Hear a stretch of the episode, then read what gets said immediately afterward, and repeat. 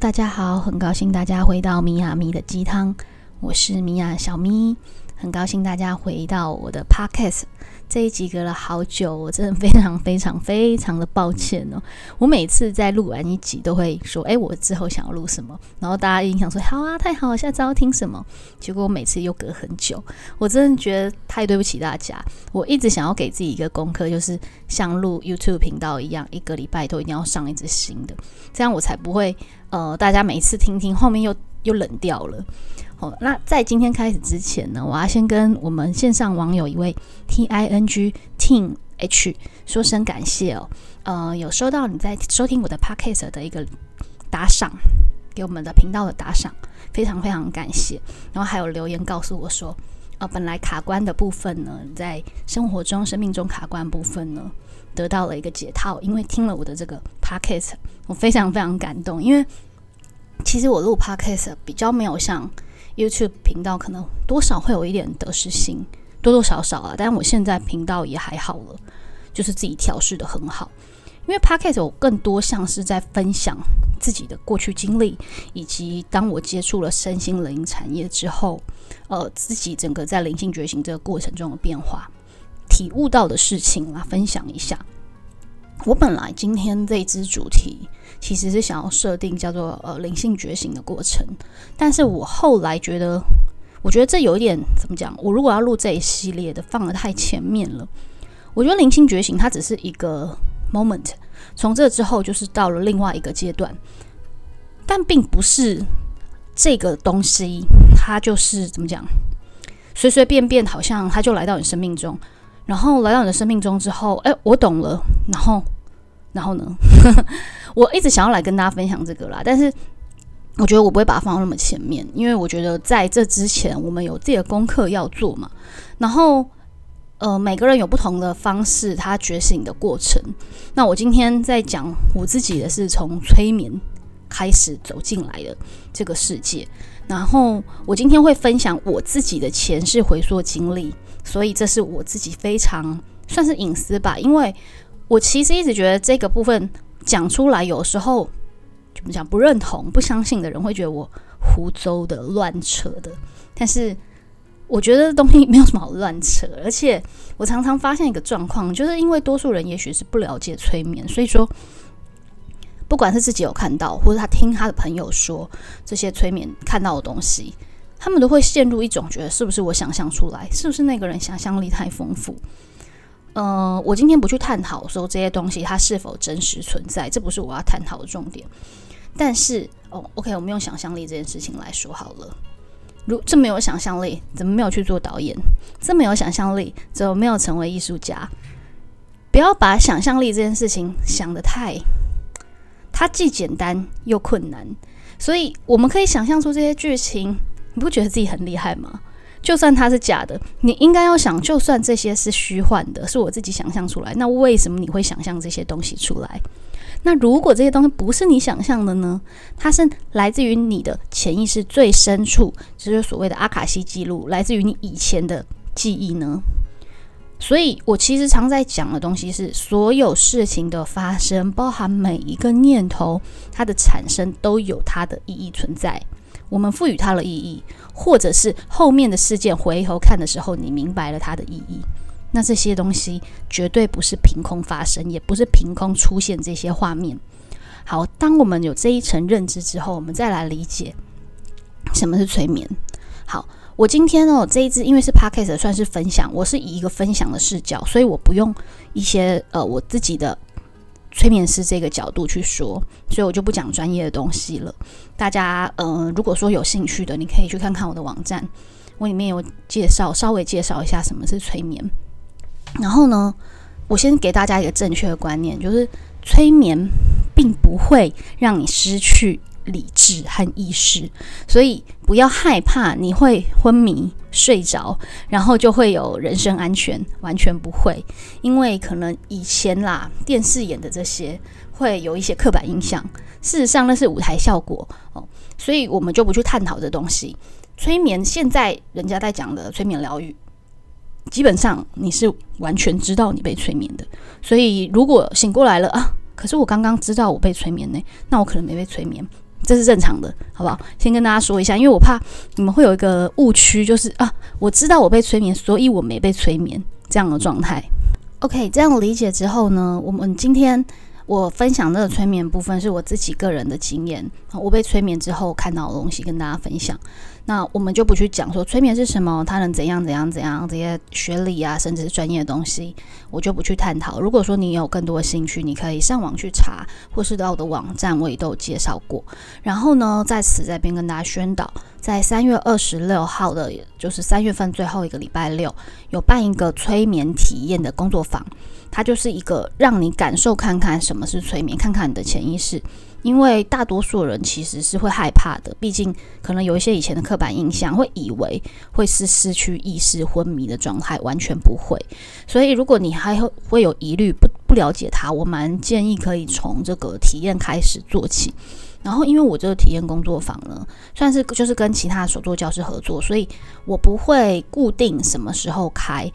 像我之前十二月圣诞节那时候办的就很成功，然后在这个体验工作坊里面，我有放进去，在一开始是了解你自己的身心灵。那这部分我是用塔罗牌来做占卜，然后后面帮你催眠之后，我们来看看为什么刚刚的牌卡出现这样子，你的潜意识有什么话、什么事情要告诉你。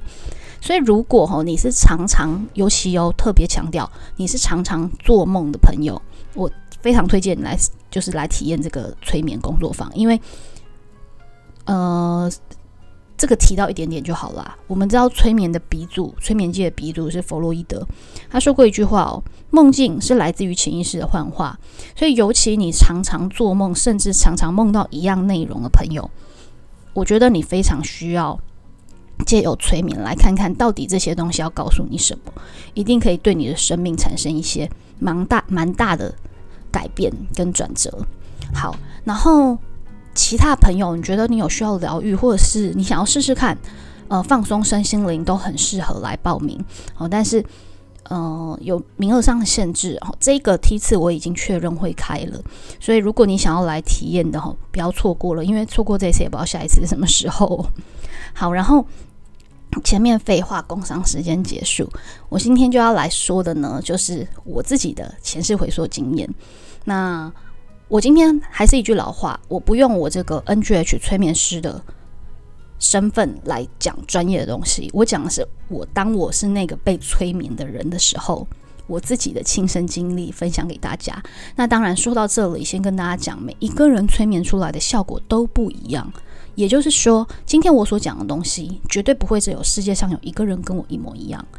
所以要有个认知哦。你可以当成听听，当成娱乐，甚至就像你看一个娱乐节目一样的心态，或者听故事，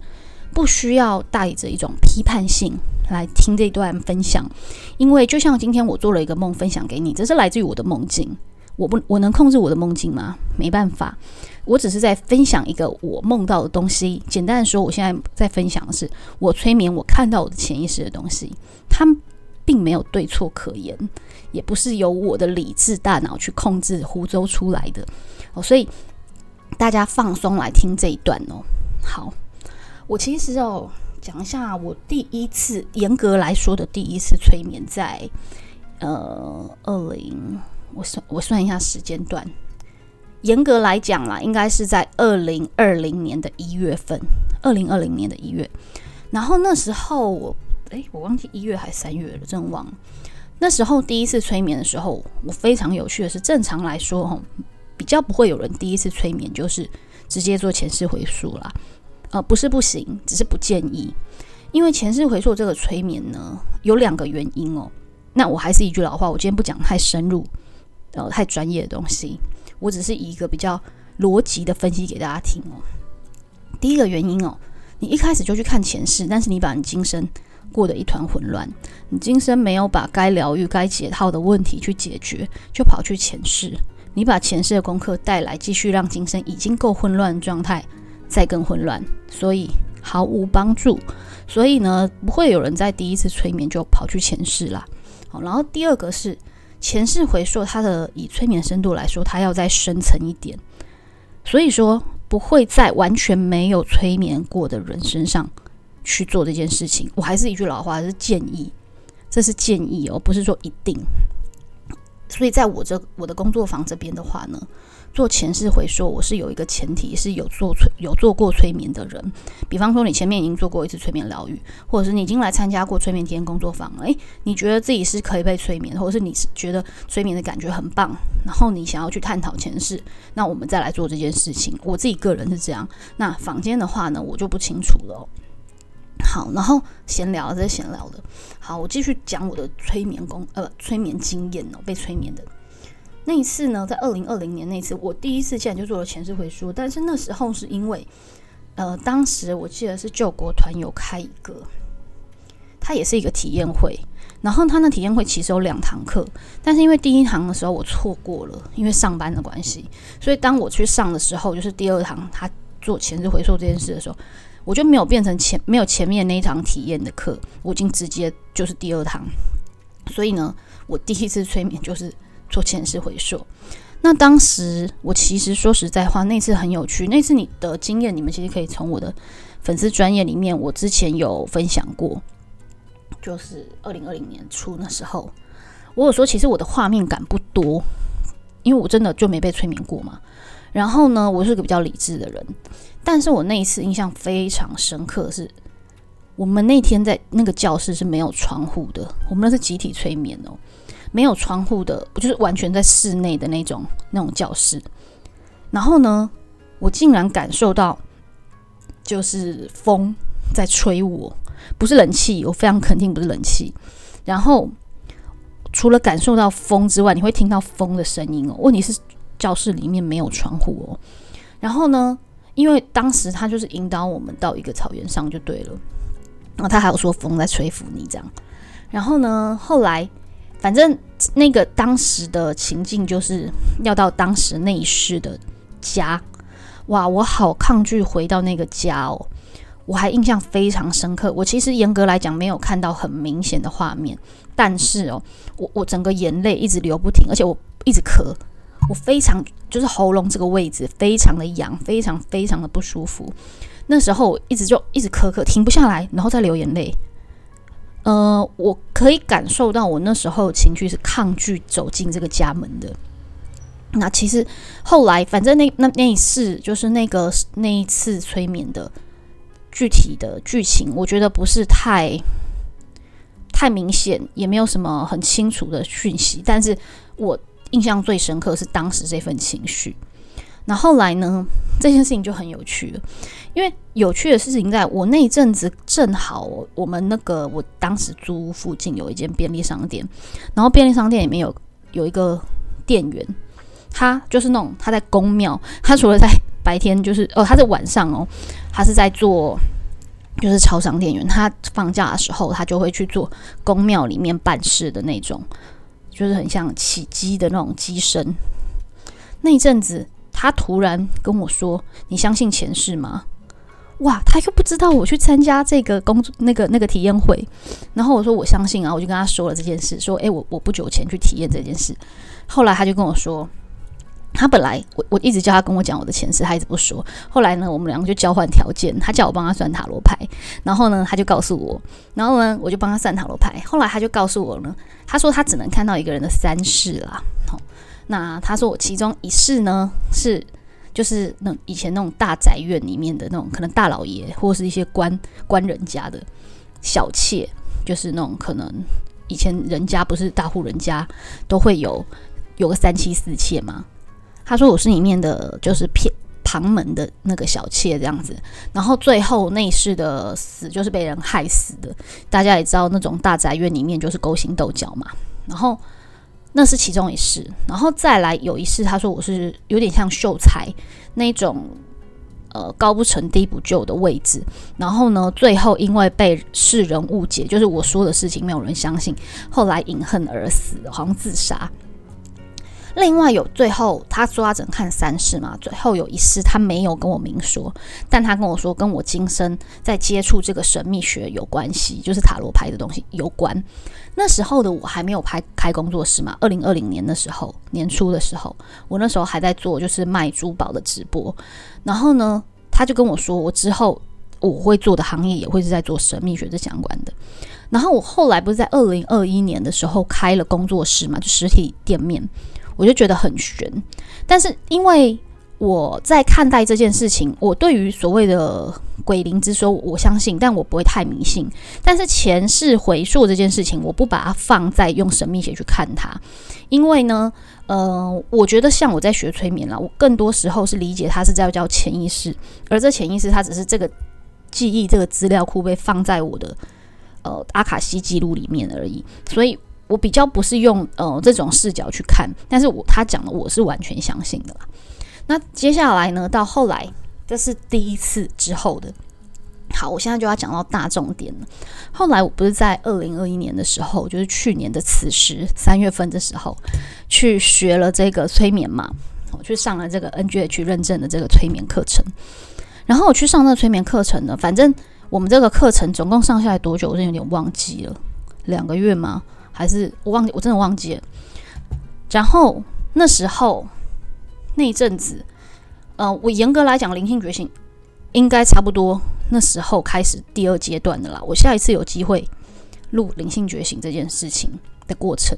我今天就是针对我的催眠分享这样子。然后呢？最后一堂课，当时这一门这个课程的最后一堂，老师帮我们做了前世回溯。然后那个前世回溯，因为我们当时上课是六日两天，就是六上一整天，日也上一整天，就是假日上一整天就对了。当时那件当时的状态是呢，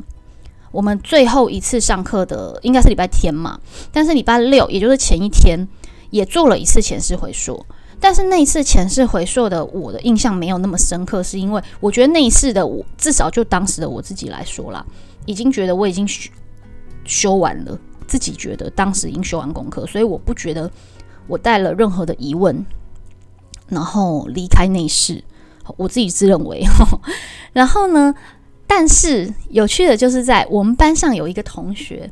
他他我们从开始学催眠证照班那。第一堂到最后，他每次催眠都看不到东西，但就那一次，他说他看到了一个画面，就是一个穿着黑色斗篷、帽还戴着帽子哦的人，本来背对着他，转过来，他吓个半死，就是非常非常阴森的那种那种整个脸，所以他呢就赶快醒过来，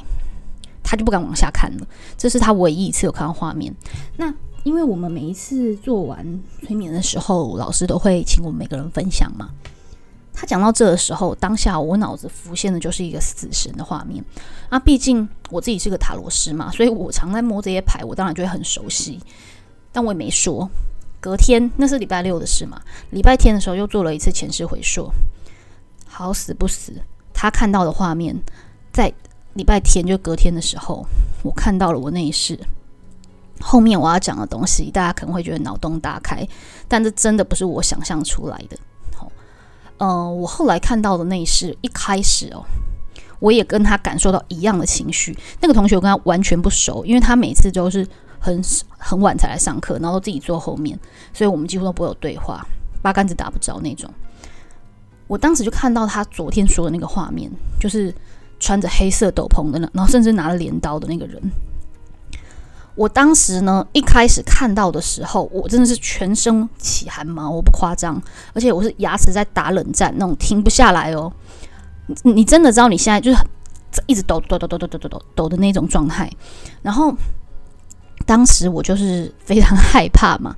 因为我们知道死神叫恐惧之神，他只要出现就会带来恐惧，带来死亡，所以他那个整个氛围非常的萧瑟，没有生气，然后。一开始第一个画面是他当时讲这个人，然后我当时看到也是他的背影，但是我看到他的背影，当时的背景是黄昏，就正是黄昏，就是太阳已经要落下去那个那个那个 moment。然后当时后来我们往下走嘛，就是催眠继续往下走。我不知道大家有没有看过韩国那部《与神同行》的电影，《与神同行》里面不在讲，呃呃，我忘记他们名字叫谢月麦他们。他们要带着那个死掉的人，然后带着他们的亡魂到地狱去做一关一关的审判，然后看他们最后能不能过关，然后投胎转世嘛。大家应该知道这个身份。死神呢，在我的这个催眠的状态里面呢，所认知到的是，他也是这样子的身份。这个在我跟我上塔啊罗牌课程的学生们，我大概都会提过，用因为死神牌这张牌它的概念是什么？也就是像这个角色一样，死神他们只是在做的事情呢，是在执行死亡这件事情。但是死亡判生判死这件事情呢，并不是由死神来决定的。也就是说，生死簿并不是死神写上去的。所以说，执行死亡这件事，它已经是必然要被发生，已经被写下了，他来做这件事情的。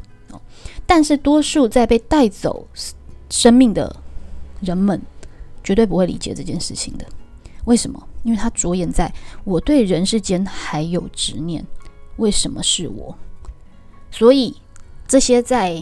要离开人世间的这些人们，看到最后是死神带走他的生命。所以我后来当时看到我我前世是死神这这件事情的时候，我终于认知到一件事：为什么我今生的磨难那么多？而且正好我也是天蝎座嘛，天蝎座正好是呃守护星是冥王星，在我们塔罗牌里面都是死神牌这张牌，完全而且天蝎座八宫这些都是在跟讲。呃，人生中最不愿谈谈谈论的这些东西，生老病死、情欲、欲望等等这些东西，人性所黑暗、不愿意被谈的这些东西，都是死神相关的。然后后来呢，嗯，我当时在里面看到的、理解到的，跟你们看《与神同行》的那个角色很像。死神他以前也是人，他有生命过。那我当时这个催眠看到了他的死神的生前，就是我自己的生前，并不是在地球这个时空。我当时看到的画面，我是在异时空。异时空，如果说你有玩过电玩的朋友，应该可以知道我在讲什么。所谓异时空，指的就是你你可能看到的这些场景、大地呀等等的，甚至生物，它都不是地球我现在看到的东西。它不是因为我玩太多电玩，因为我已经很久不玩电玩了，所以我甚至连卡通都没在看，所以绝对不会是我想象出来的。然后呢，这个死神的生前呢，在这个异时空，他的角色是哦，专门在杀这些恶灵的，很像是我用电玩讲比较好理解啦，很像在打怪。你要练功要去打怪，而我出现在杀的只有这些怪，可能有一些是有翅膀的飞龙，呃，有些是骷髅的骷髅身，就是只有骨头等等的这些恶灵。这个死神的生前在做的事情就很像是啊，我知道怎么讲比较好理解，像《鬼灭之刃》里面的鬼杀队的那个角色，他生前的时候，那因为他杀了很多的这些邪恶的。东西，后来呢？他在死后，他成为了死神。那成为死神之后，我刚刚前面有讲到死神在做什么事情嘛？死神在做的事情就在执行收割魂魄这件事。抱歉，抱歉，刚后来断连掉。就是当时我看到那个状态，就是呃生啊，他生前就是因为杀了很多恶灵嘛。最后就成为了死神，在他死后，当然是在一次战斗里面，可能不知道被哪一个，可能是飞龙吧，我也我真的有点忘记他的生前，因为生前这一段很短。然后后来到死后成为死神之后，就是我刚刚前面说的执行收割魂魄这件事情。但是被收割走魂魄的人，你说有的人要是看透了死亡生死。生死有命这件事就算了，但是多数的人在面对死亡的时候是带着恐惧，没有办法接受这件事的。特别是人世在人世间，他有事情还没有完成的人，所以他会呈现的一个状态，绝对是带着执念，甚至是愤恨。所以他最后 OK 看到死神要来收割魂魄。其实说实在，一定会有很多不甘愿。你看，我们大家可以回想一下，你在看那个韩国《与神同行》那部电影第一部的时候，当时第一部那个时候第一部不是那个消防队员，他因为有一次火灾，后来他死了嘛，所以当时《与神同行》他们那些那个角色就来收割走他的魂，他当时也很害怕嘛，对不对？多数人在面对死亡这件事情的时候，没有人真的可以这么豁达。你说东方我们在讲牛头马面或是黑白无常，他这个角色其实就是我刚刚说的，在西方是说死神的这个角色叫做引渡人，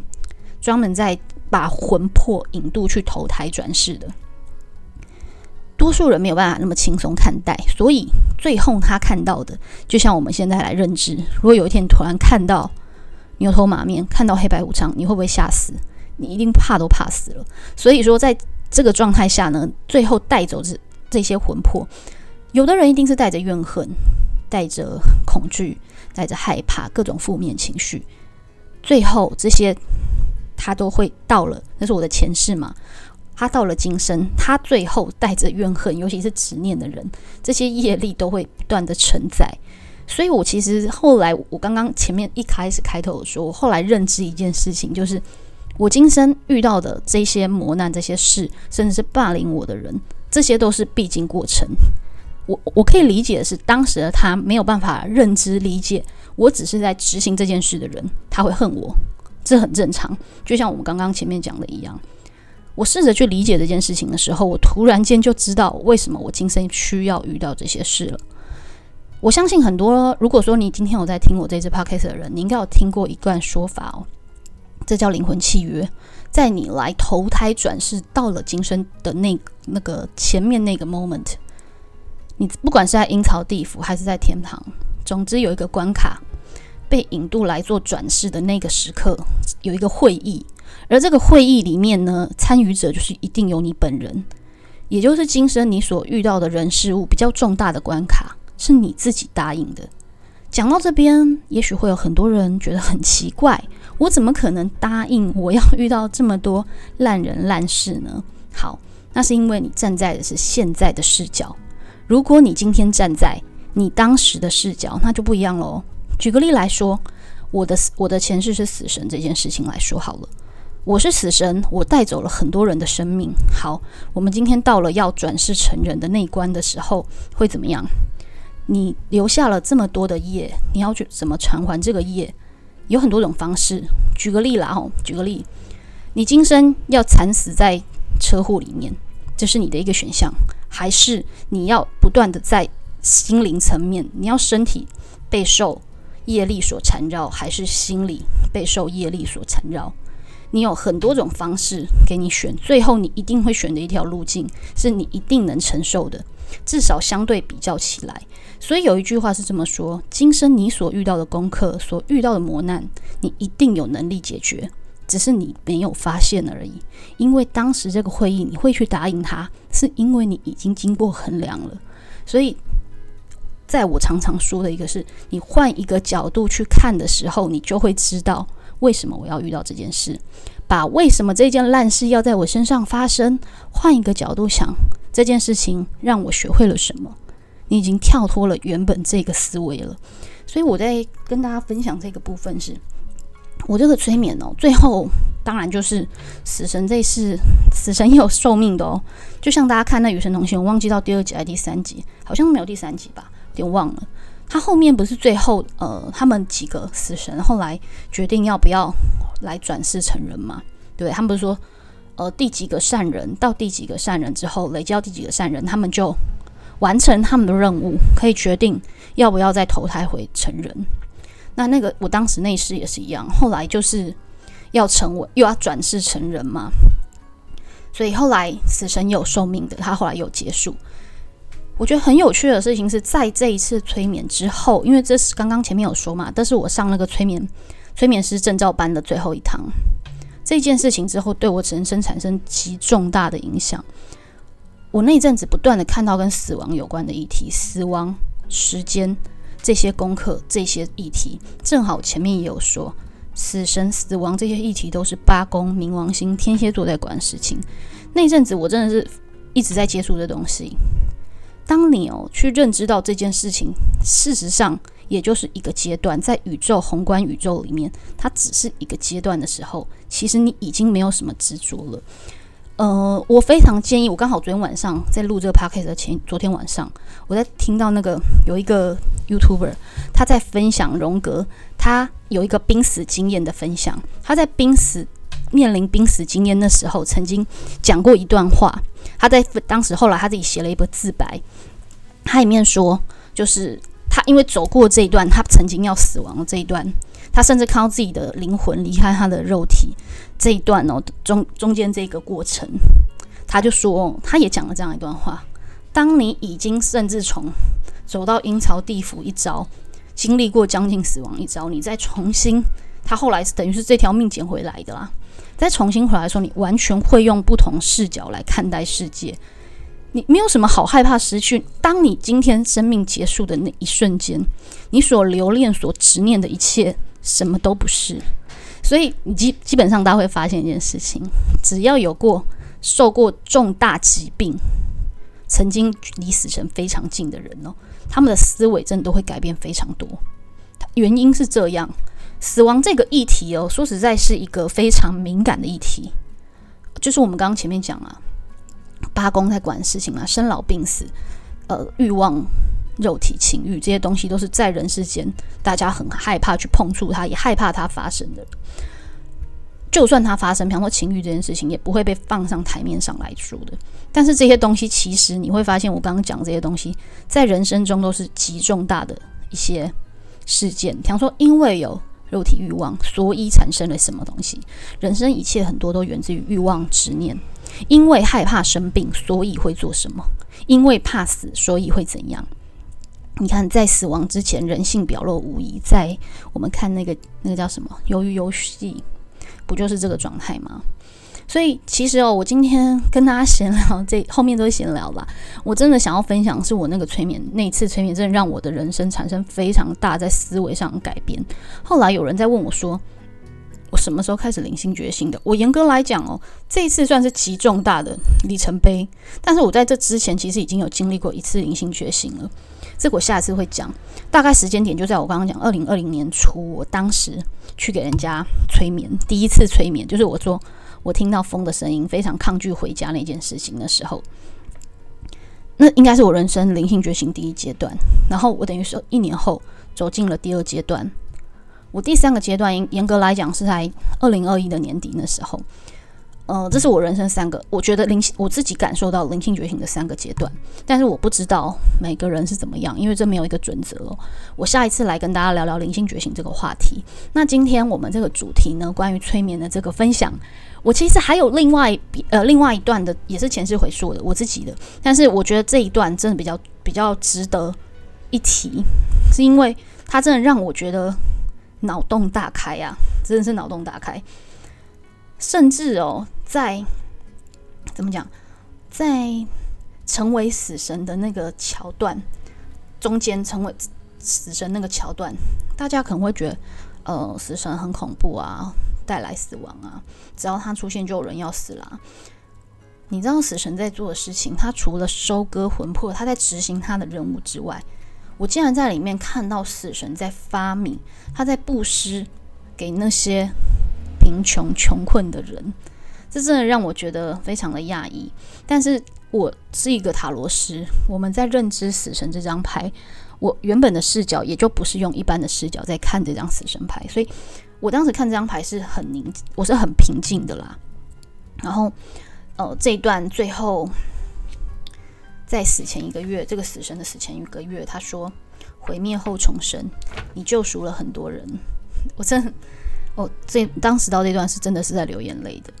最后就是哦要死了嘛。后来我们来为什么要看这一段潜意识？我听到高龄对我说：“你救赎了这些没有方向的灵魂。”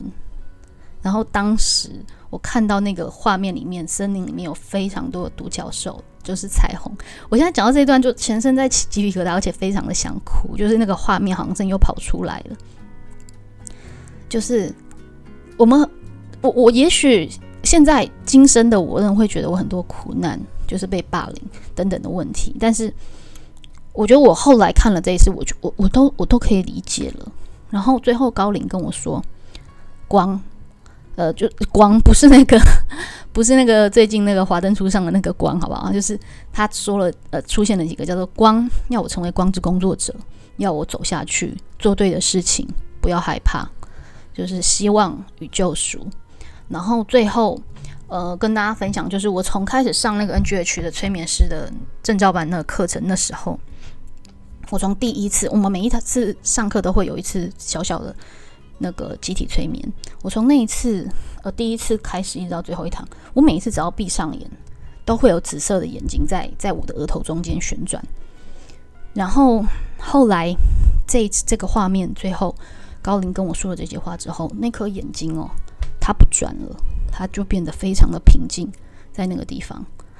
我我现在跟大家说的都是我真话，就我自己亲眼看到的。我就是不去谈这些鬼灵东西，但是这些东西就是我深刻的从当时我催眠里面看到的东西。我从来没有在公开去讲过这些，我也不太想要在我的 YouTube 频道去拍这个影片，是因为第一个。我我不可能把我这些潜意识具象拍成一个影片，人家会觉得你也太夸张，想象力太丰富了吧？而且酸民很多。那么我在 Podcast 上面分享的原因，是因为 Podcast 比较少人用留言，我非常感动，这样就不会有呃莫名其妙找茬的酸民了。然后 Podcast 上面素质也很高，就是会来听我评这个 Podcast 的朋友，都是真的想要来认识可能自己的身心灵，或者是认识这一块。所以我觉得这个就是这叫什么物以类聚，吸引来的能量频率就会是很好的这样子。哦，所以今天分享这部分啊，如果说你也对催眠有兴趣的话，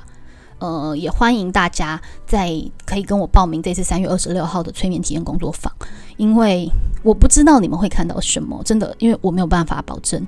嗯，但是我绝对相信每一次的催眠。它都能产生非常重大的意义，只是你有没有发现而已。